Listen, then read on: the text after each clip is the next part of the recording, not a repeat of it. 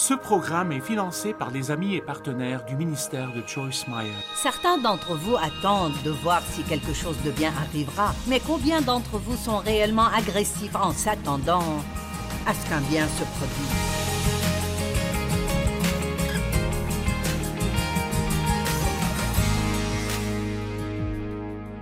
Vous savez, aujourd'hui, dans notre société, il se passe tellement de choses qui peuvent faire peur aux gens et Dieu veut que vous viviez pleinement votre vie. J'aime Jean 10, 10, le voleur ne vient que pour voler, égorger et détruire. Moi, je suis venu afin que les brebis aient la vie et qu'elle l'ait en abondance jusqu'à déborder. Et donc, vivez-vous pleinement votre vie, pas seulement en ce moment à l'aise sur votre canapé, quand vous passez une soirée en famille, mais est-ce que diriez-vous que au moins 90% du temps vous vivez pleinement votre vie Je crois que c'est l'une des façons de glorifier Dieu en l'appréciant et en appréciant ce qu'il nous a donné. Mais l'une des choses qui arrêtera la joie est la peur. Et dans le monde dans lequel nous vivons aujourd'hui, il y a beaucoup, beaucoup d'occasions d'avoir peur. Certes, nous lisons ou nous regardons les nouvelles et ce n'est qu'une mauvaise chose après l'autre. Il semble que la plupart des gens à qui vous parlez veulent parler de tous les problèmes du monde et je sais que nous ne pouvons pas ignorer les problèmes, nous ne pouvons pas faire l'autruche, mais nous avons Dieu aussi. Allez, mesdames, je veux que vous disiez toutes, nous avons Dieu aussi. Parce que Dieu est plus grand que n'importe quel problème, il est plus grand que tous les problèmes du monde, tous réunis. Dieu est plus grand que... et j'espère qu'il y a des milliers et des milliers de personnes qui regardent en ce moment. Et si vous rassemblez tous vos problèmes, Dieu est plus grand que tous ces problèmes. Et il veut nous libérer de la peur. Être libéré de la peur ne signifie pas que vous ne la ressentirez jamais. Ça signifie que vous ne laissez pas la peur vous contrôler. Vous apprenez à faire ce que vous croyez que Dieu veut que vous fassiez ou ce que vous avez vraiment à cœur de faire, même si vous devez le faire pendant que vous ressentez de la peur. Le courage est aller de l'avant même quand nous avons peur, ce n'est pas l'absence de la peur. Et le mot peur signifie en fait s'enfuir, s'éloigner ou échapper à. Et il y a beaucoup de différents types de peur. Et donc j'ai pensé que ce que j'aimerais faire, c'est simplement vous parler de différents types de peur et nous pouvons nous concentrer sur comment les conquérir. Et je sais que parmi toutes les choses dont je vais parler, il y en aura sûrement deux, trois ou quatre dont vous aurez vraiment besoin. Et certains diront peut-être J'avais besoin de tout ça. Et donc, la première peur dont je veux vous parler est la peur du mal. Vous savez, David, le psalmiste, a dit Je ne crains aucun mal, car Dieu est avec moi. Et j'aime le psaume 27, 13 et 14. Écoutez ceci. Oh, que serais-je devenu si je n'étais pas sûr de voir la bonté de l'Éternel au pays des vivants. Donc Dieu veut que vous et moi nous attendions, oui j'ai dit attendions, de bonnes choses, que nous ne redoutions pas les choses mauvaises. Vous savez, j'ai grandi dans une situation dysfonctionnelle, abusive, alcoolique et brisée, et il m'est arrivé beaucoup de mauvaises choses. J'ai épousé le premier gars qui est venu à cause du rejet, et il a couru avec d'autres femmes, et c'était encore cinq ans de misère. Et donc, même quand j'ai épousé mon mari Dave, avec qui je suis mariée maintenant, depuis cinquante-trois, cinquante-quatre ans, parfois je perds le compte quand les chiffres deviennent si élevés. Mais quand je l'ai épousé, il voulait être bon avec moi, mais je ne savais pas comment le recevoir parce que j'avais pris l'habitude. Vous compreniez cela, j'avais pris l'habitude de m'attendre à ce que de mauvaises choses arrivent. Pourquoi quelqu'un ferait-il cela? Eh bien, il m'est arrivé tellement de mauvaises choses et j'ai été déçu tellement de fois en m'attendant à quelque chose de bien et puis ça ne s'est pas produit, je suis arrivé au point où j'avais l'impression de me protéger en ne croyant jamais que de bonnes choses arriveraient. Certains d'entre vous attendent de voir si quelque chose de bien arrivera, mais combien d'entre vous sont réellement agressifs en s'attendant à ce qu'un bien se produise? Vous voyez, maintenant j'ai complètement fait demi-tour dans ce domaine, et au lieu de m'attendre à ce que de mauvaises choses arrivent, chaque matin, une partie de mon temps de communion avec Dieu consiste à dire Je m'attends à ce que quelque chose de bien m'arrive aujourd'hui. Sans la foi, nous vivrons tous dans la peur, car la foi est la seule chose qui vainc la peur. Lorsque la peur frappe à votre porte, envoyez la foi pour y répondre. Sans la foi, nous ne pouvons rien recevoir de Dieu. Dieu a beaucoup de bonnes choses en réserve pour vous, mais vous devez avoir la foi pour elles, et la foi vous fait vous attendre. Nous recevons par la foi. Et sans peur, nous ne pouvons pas recevoir de Satan ou du diable, notre ennemi. Vous pouvez ressentir la peur, mais continuer à avancer et à faire exactement ce dont vous avez peur. Il y a des années, quand j'avais l'impression que Dieu voulait que je quitte mon emploi à temps plein et que je passe du temps à étudier la parole de Dieu parce qu'il m'avait appelé pour enseigner.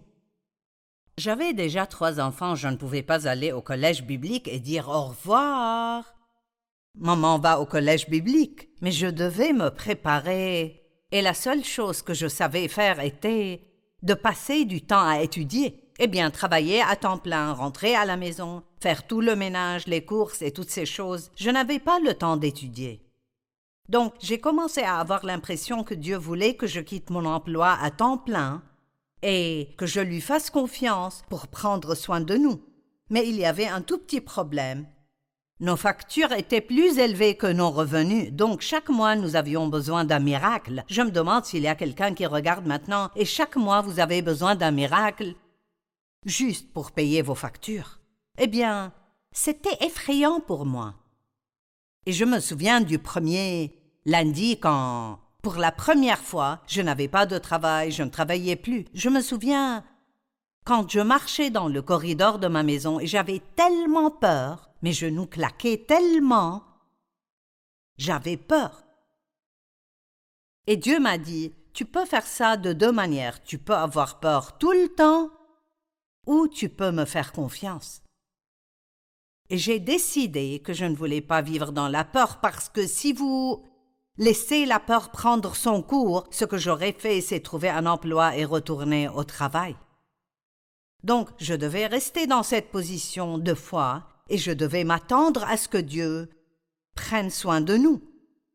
Mais la plupart de ma vie, j'avais ressenti dans mon atmosphère autour de moi, et certains d'entre vous comprendront ce que je dis. Il y avait quelque chose qui me tourmentait, je ne savais même pas ce que c'était. Mais un matin, je me regardais dans le miroir et je me préparais, c'était avant que je quitte mon travail. Et j'ai juste dit à Dieu, qu'est-ce que c'est? Quelle est cette chose que je ressens tout le temps? C'est juste, ça m'a fait me sentir menacée et je ne savais pas ce que c'était. Et j'ai entendu mauvais pressentiment. Eh bien, je n'avais jamais entendu ce terme. Je ne savais pas ce que c'était. Mais il y a un verset dans Proverbe 15-15 dans la Bible amplifiée qui dit Tous les jours du malheureux et de l'affligé sont mauvais à cause des pensées anxieuses et des mauvais pressentiments. Le voilà, c'est dans la Bible. Les jours sont misérables quand vous vous attendez à ce que de mauvaises choses vous arrivent. Mais le cœur content est un festin continu, quelles que soient les circonstances. La joie du Seigneur est notre force. Et nous pouvons avoir, d'après la Bible, une joie indicible et pleine de gloire, la paix qui dépasse toute compréhension. En d'autres termes, vous pouvez vivre toutes sortes de situations dans votre vie et pourtant en jouir. J'aime dire réjouis-toi alors que tu passes à travers. Il n'y a personne qui regarde en ce moment dont la vie est exactement comme vous le souhaitez. Nous attendons tous quelque chose, mais nous ne voulons pas être tellement pris par la destination que nous n'apprécions pas le voyage. Dieu attend en fait pour être bon envers vous. Ce verset Ésaïe 30, 18 dans la Bible amplifiée est tellement merveilleux. merveilleux. Ce n'est pas la traduction amplifiée, mais c'est la version Louis II 1910 et elle dit Cependant l'Éternel n'attend que le moment de vous faire grâce. Il est désireux d'être bon envers vous, mon Dieu. C'est pourquoi il se lèvera pour vous manifester sa compassion. En effet, l'Éternel est un Dieu d'équité. Heureux tous ceux qui comptent sur lui. Savez-vous comment je vois ça? Savez-vous ce que je pense que ça veut dire? Dieu attend d'être bon envers vous. Mais les personnes envers qui il peut être bon sont celles qui s'attendent à ce qu'il soit bon avec eux. Alors, qu'attendez-vous? Attendez-vous anxieusement, avec enthousiasme, que Dieu fasse quelque chose de génial dans votre vie, quelque chose de grand? Est-ce que vous en parlez? Ou est-ce que vous parlez juste de vos problèmes tout le temps? Dieu désire être bon envers nous et il attend que vous l'attendiez pour qu'il soit bon envers vous. J'aime cela. Je ne peux pas le dire plus simplement. Proverbe 1.33 dit En revanche, celui qui m'écoute, c'est la sagesse qui parle, habitera en sécurité, il vivra tranquille et n'aura à redouter aucun mal. Donc, dites maintenant, où que vous soyez, je ne crains aucun mal. Je ne crains aucun mal. Maintenant, la chose suivante dont j'aimerais vous parler est la peur du rejet. Et vous savez, c'est un gros problème pour moi. Tout d'abord, Jésus a été rejeté. Maintenant, il a dit, s'ils m'ont rejeté, ils vont vous rejeter. Il n'y a pas moyen de réussir dans la vie sans jamais être rejeté. Et quand nous nous sentons rejetés, c'est le contraire d'être acceptés et nous voulons tous être acceptés. Nous voulons tous être inclus. Nous voulons tous être aimés et admirés et nous voulons faire partie du groupe.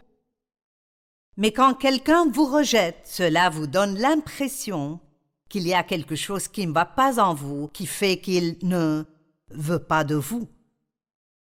Combien de fois des enfants adoptés ont-ils été tourmentés dans leur vie parce qu'ils se demandaient ce qui n'allait pas en eux, qui a fait que leurs parents les rejettent, et vous ne devez pas croire ceci parce que vos parents n'avaient peut-être pas d'autre choix ou qu'ils avaient des problèmes, mais ça ne veut pas dire que vous n'êtes pas bon. Je sais que mon père m'a agressé sexuellement et pendant des années j'ai pensé qu'est-ce qui ne va pas en moi? Mais il n'y avait rien de mal en moi, je n'étais qu'un petit enfant, c'est mon père qui avait le problème. Il était malade. Il faisait la mauvaise chose. Donc juste parce que quelqu'un ne vous aime pas, ou qu'il vous rejette, ou qu'il ne vous invite pas à une fête, cela ne veut absolument pas dire que quelque chose ne va pas en vous. Peut-être qu'il manque juste l'occasion de vous connaître, et ils ne l'ont pas encore réalisé. Jésus a été rejeté par ses propres frères. Ils pensaient qu'il était insensé et ils voulaient qu'il fasse des miracles pour prouver qui il était. Il a donc été rejeté par sa famille. Partout où Jésus est allé, certains l'ont accepté, mais beaucoup l'ont rejeté. Les chefs religieux de l'époque l'ont rejeté. Les chefs du gouvernement l'ont rejeté. Pilate l'a rejeté. Hérode l'a rejeté. Et même au moment où il en avait le plus besoin, dans le jardin de Gethsemane, alors qu'il avait besoin que ses disciples, à qui il avait donné sa vie, pris avec lui pendant une heure, ils se sont endormis. Cela ressemblait à un rejet. Et puis, quand il a été interrogé par les chefs du gouvernement, Pierre a même nié le connaître et il était proche de Pierre. Je ne le connais même pas, je ne le connais pas. Eh bien, je sais, d'après mon expérience personnelle, que Satan utilise le rejet, la douleur du rejet. Je viens de lire, juste hier, que les médecins ont conclu que si vous regardez une IRM, la partie de votre cerveau qui travaille lorsque vous souffrez physiquement est tout à fait la même lorsque vous êtes rejeté que si vous êtes blessé physiquement. Donc, la douleur émotionnelle, parfois la douleur émotionnelle, est encore plus difficile que la douleur physique. Donc je sais ce que c'est que d'être rejeté, beaucoup d'entre vous le savent aussi. Peut-être avez-vous eu un conjoint qui vous a quitté. Peut-être que quelqu'un avec qui vous sortiez vous a abandonné. Et vous pensez Qu'est-ce qui ne va pas en moi? Peut-être qu'on vous a refusé une promotion au travail ou que vous n'avez pas obtenu l'emploi désiré. Sans raison, vous étiez le seul à ne pas avoir été invité à la fête. Il y a toutes sortes de façons de ressentir le rejet. Mais essayez vraiment d'arrêter de penser qu'est-ce qui ne va pas en moi? Vous pouvez demander à Dieu s'il y a une raison, s'il y a quelque chose que j'ai besoin de savoir, que je ne sais pas. Alors, montre-le-moi. Mais ne passez pas votre temps à penser que quelque chose ne va pas en vous parce que tout le monde ne vous applaudit pas. J'ai lu que 10% des gens ne vous aimeront pas, peu importe qui vous êtes. Donc, je dois être heureuse à cause des 90% et arrêter de m'inquiéter concernant les 10%. Quand Jésus a envoyé ses disciples, il en a envoyé 70 par paire de deux pour prêcher l'Évangile et pour guérir les malades, chasser les démons. Il leur a dit, quand vous allez dans une ville, trouvez une maison où vous pouvez rester. Et si votre paix y reste, vous pouvez y rester. Mais il a dit, lorsqu'on ne vous accueillera pas, et qu'on n'écoutera pas vos paroles, sortez de cette maison ou de cette ville et secouez la poussière de vos pieds. Et certains d'entre vous souffrent émotionnellement parce que vous avez vécu un rejet douloureux dans votre vie. C'était peut-être il y a dix ans ou peut-être hier. Et Dieu vous dit en ce moment, secouez-le. Ne le laissez pas continuer à vous tirer vers le bas encore et encore. Et n'écoutez pas ce disque que l'ennemi fait tourner sans cesse. Qu'est-ce qui ne va pas en moi? Qu'est-ce qui ne va pas en moi? Jésus a pris notre péché. Et vous pourriez dire qu'il a pris notre faute et il nous a donné sa justice. 2 Corinthiens 5, 21 dit Celui qui n'a pas connu le péché, il l'a fait devenir péché pour nous, afin qu'en lui nous devenions justice de Dieu. Donc c'est très intéressant que la première chose après le salut que Dieu veut nous donner, c'est sa justice, parce qu'il comprend que le diable travaille sans cesse pour essayer de nous faire penser qu'est-ce qui ne va pas en moi? Je ne peux pas faire ce que tu fais, je ne te ressemble pas, qu'est-ce qui ne va pas en moi? Je pèse plus que toi, qu'est-ce qui ne va pas en moi? Bien, il y a des choses que je peux faire. Mais il y a plus de choses que je ne peux pas faire que de choses que je peux faire. Je communique bien. Je peux parler aux gens et communiquer, et le faire d'une manière qui est facilement compréhensible. J'ai un don pour l'écriture. Et j'aime donner, j'aime rendre les gens heureux, mais je suis nulle en musique. Je ne peux pas chanter. Je ne peux même pas dessiner un petit bonhomme. Je ne lis pas vite et je connais des gens qui peuvent lire un livre en une journée ou dans l'avion ou qui lisent deux ou trois livres par semaine et il me faut du temps pour finir un livre. Je ne mémorise pas la Bible. Je connais une grande partie de la Bible, mais je connais des gens qui ont mémorisé des chapitres et des chapitres et des chapitres. Et j'essayais de faire ce que tout le monde faisait, mais je ne le fais plus. Maintenant je suis moi et je suis heureuse d'être moi. Et si quelqu'un me rejette, alors c'est entre eux et Dieu. Et je veux que vous soyez comme ça. Ne craignez pas le rejet. Jésus ne vous rejettera jamais. Jamais, jamais, jamais. Qu'en est-il de la peur que les choses ne changeront jamais? Certains sont confrontés à cela. Mon mari ne changera jamais. Mes enfants ne changeront jamais. Je ne serai jamais propriétaire. Je ne serai jamais heureuse. Je ne perdrai jamais ce poids. Écoutez, Satan est plein de ce que j'appelle le mensonge du toujours. Il veut vous faire penser que le problème que vous avez, vous l'avez pour toujours. Et j'ai appris quand j'ai un problème à dire, cela aussi passera. Parce que l'une des choses qui vous fera vous sentir vaincu, c'est de penser que vous allez devoir vivre avec pour toujours. Eh bien, cette douleur durera pour toujours. Combien de problèmes avez-vous eu dans votre vie dans le passé et Dieu s'en est occupé? Donc, quel que soit le problème que vous avez maintenant, vous pouvez vous détendre car Dieu travaille dessus et il va s'en occuper. J'ai peur de ne jamais changer. Ma famille ne changera jamais. Ma situation ne changera jamais. Je n'aurai jamais assez d'argent. Je ne me marierai jamais. Je n'aurai jamais la paix. Je ne profiterai jamais de ma vie. Laissez-moi vous dire quelque chose. Tout pourrait changer sauf Dieu. Et avec Dieu, tout est possible. Alors n'ayez pas peur que les choses ne changent pas pour vous. Soyez content et satisfait là où vous êtes et Sachez que Dieu travaille sur de grandes choses pour vous. Qu'en est-il de la peur du changement? Certains craignent que les choses ne changent jamais et d'autres craignent le changement. Le changement arrive et c'est effrayant. Mais écoutez, quiconque ne changera pas sera laissé dans le passé. Nous sommes dans le ministère depuis quarante-cinq ans.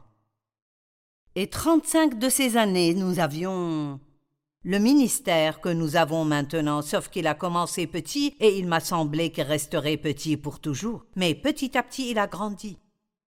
Et nous nous débrouillons toujours très bien. Dieu bénit notre ministère et.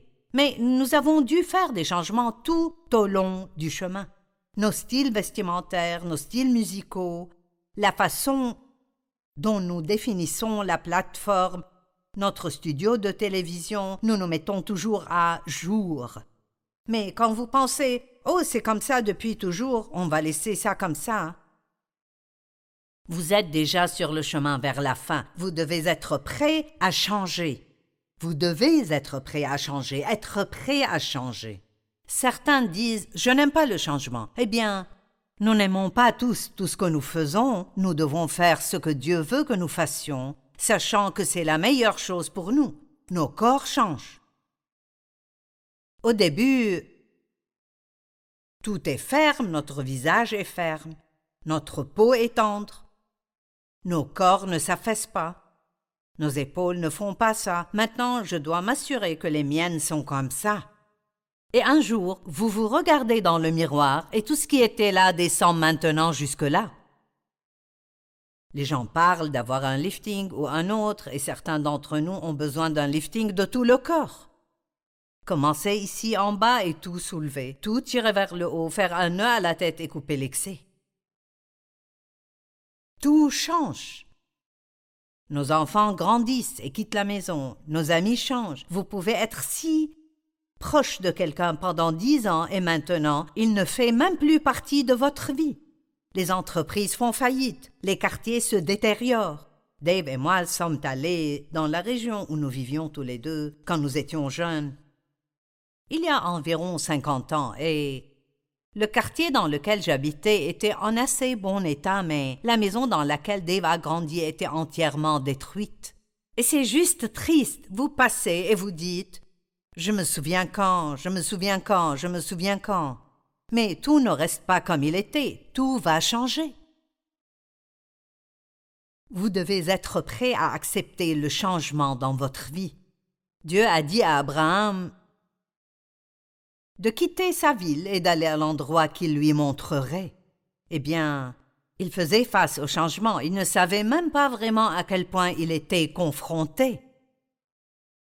Le changement arrivait, il ne savait pas ce qui allait arriver. Il a fait un pas dans la foi. Il a fait un pas dans la foi.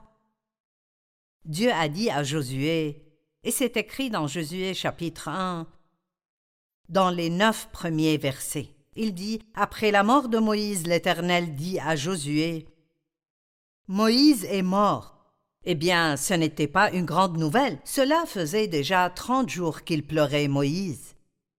Mais il y avait beaucoup plus derrière cette déclaration, parce que Dieu disait vraiment que Moïse est mort, et maintenant je t'appelle pour prendre sa place. Alors prépare-toi pour un grand changement dans ta vie.